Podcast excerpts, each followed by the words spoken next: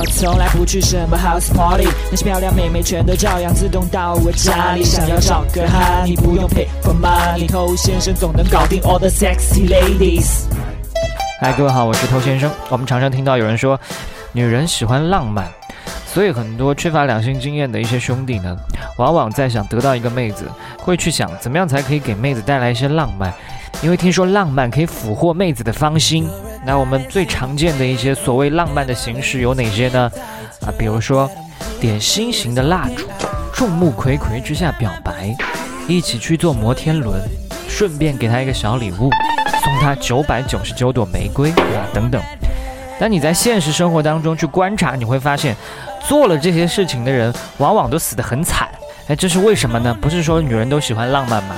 所以今天这一集就是要告诉你，其实女人喜欢浪漫这种说法，它本身存在一些问题，千万不要被骗了。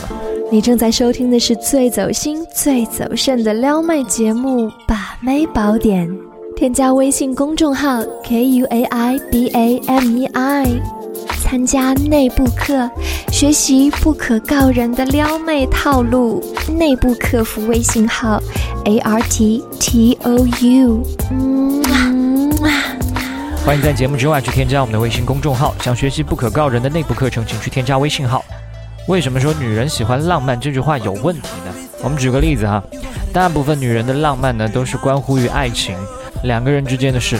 那好比说有一个女生，她希望这辈子被男生求婚是发生在巴厘岛，那阳光、那景色、那微风、眼前的爱人，一切都是她能想象中最浪漫的。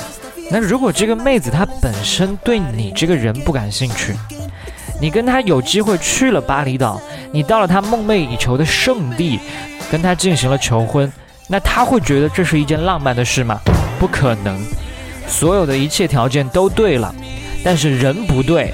好，那我们假设现在是人对了，你就是她心目中最理想的人选，那你最后没有在巴厘岛跟她求婚，而是在别的什么地方不重要。那是不是从此他就不跟你玩了？也不可能嘛。所以发现吗？当一个妹子喜欢你，你去对她浪漫，这是一件锦上添花的事。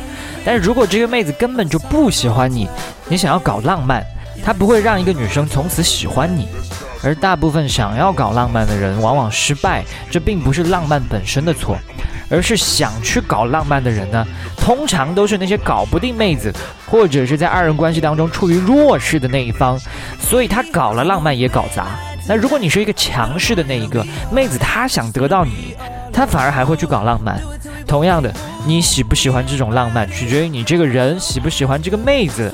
喜欢，你觉得锦上添花；不喜欢，你觉得这个妹子怎么这么多幺蛾子？那那些在关系当中强势一方的人呢？那他是被对方喜欢的一方，所以他不太需要去绞尽脑汁去想什么制造惊喜、制造浪漫。他们已经得到了高枕无忧，不做这些，妹子也喜欢。浪漫，它就跟送花一样，风险很高，回报很低。你看到了一些特殊的日子啊，这个办公室里面长得漂亮一些妹子，她们往往可以送到很多花。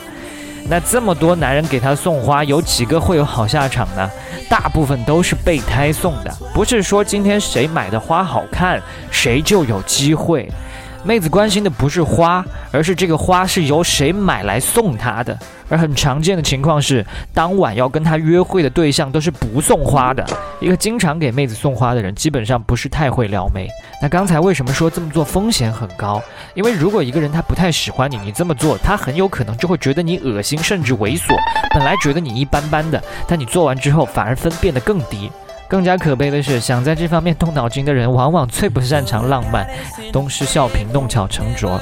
所以重点就是不选择浪漫，反而是最安全的举动。哎，那你可能要讲，哎，难道我们就不给妹子浪漫吗？可能有妹子听到这，她也会抗议说，我们需要浪漫。那我想说的是，当一个男人已经得到了一个女人，这段关系已经非常稳定，甚至慢慢变得平淡，在这种情况下，你还愿意继续给她浪漫，给她惊喜？那才是真正的浪漫，那才是好男人。在你得到一个女孩之前，甚至不了解她之前，你搞的这些华而不实的举动，就算把她骗到了手，那之后呢？这种浪漫你可以维持多久？所以我恳请各位备胎，能不能把这股热情放到关系稳定以后？那个时候你还能够给她带来浪漫，才是本事。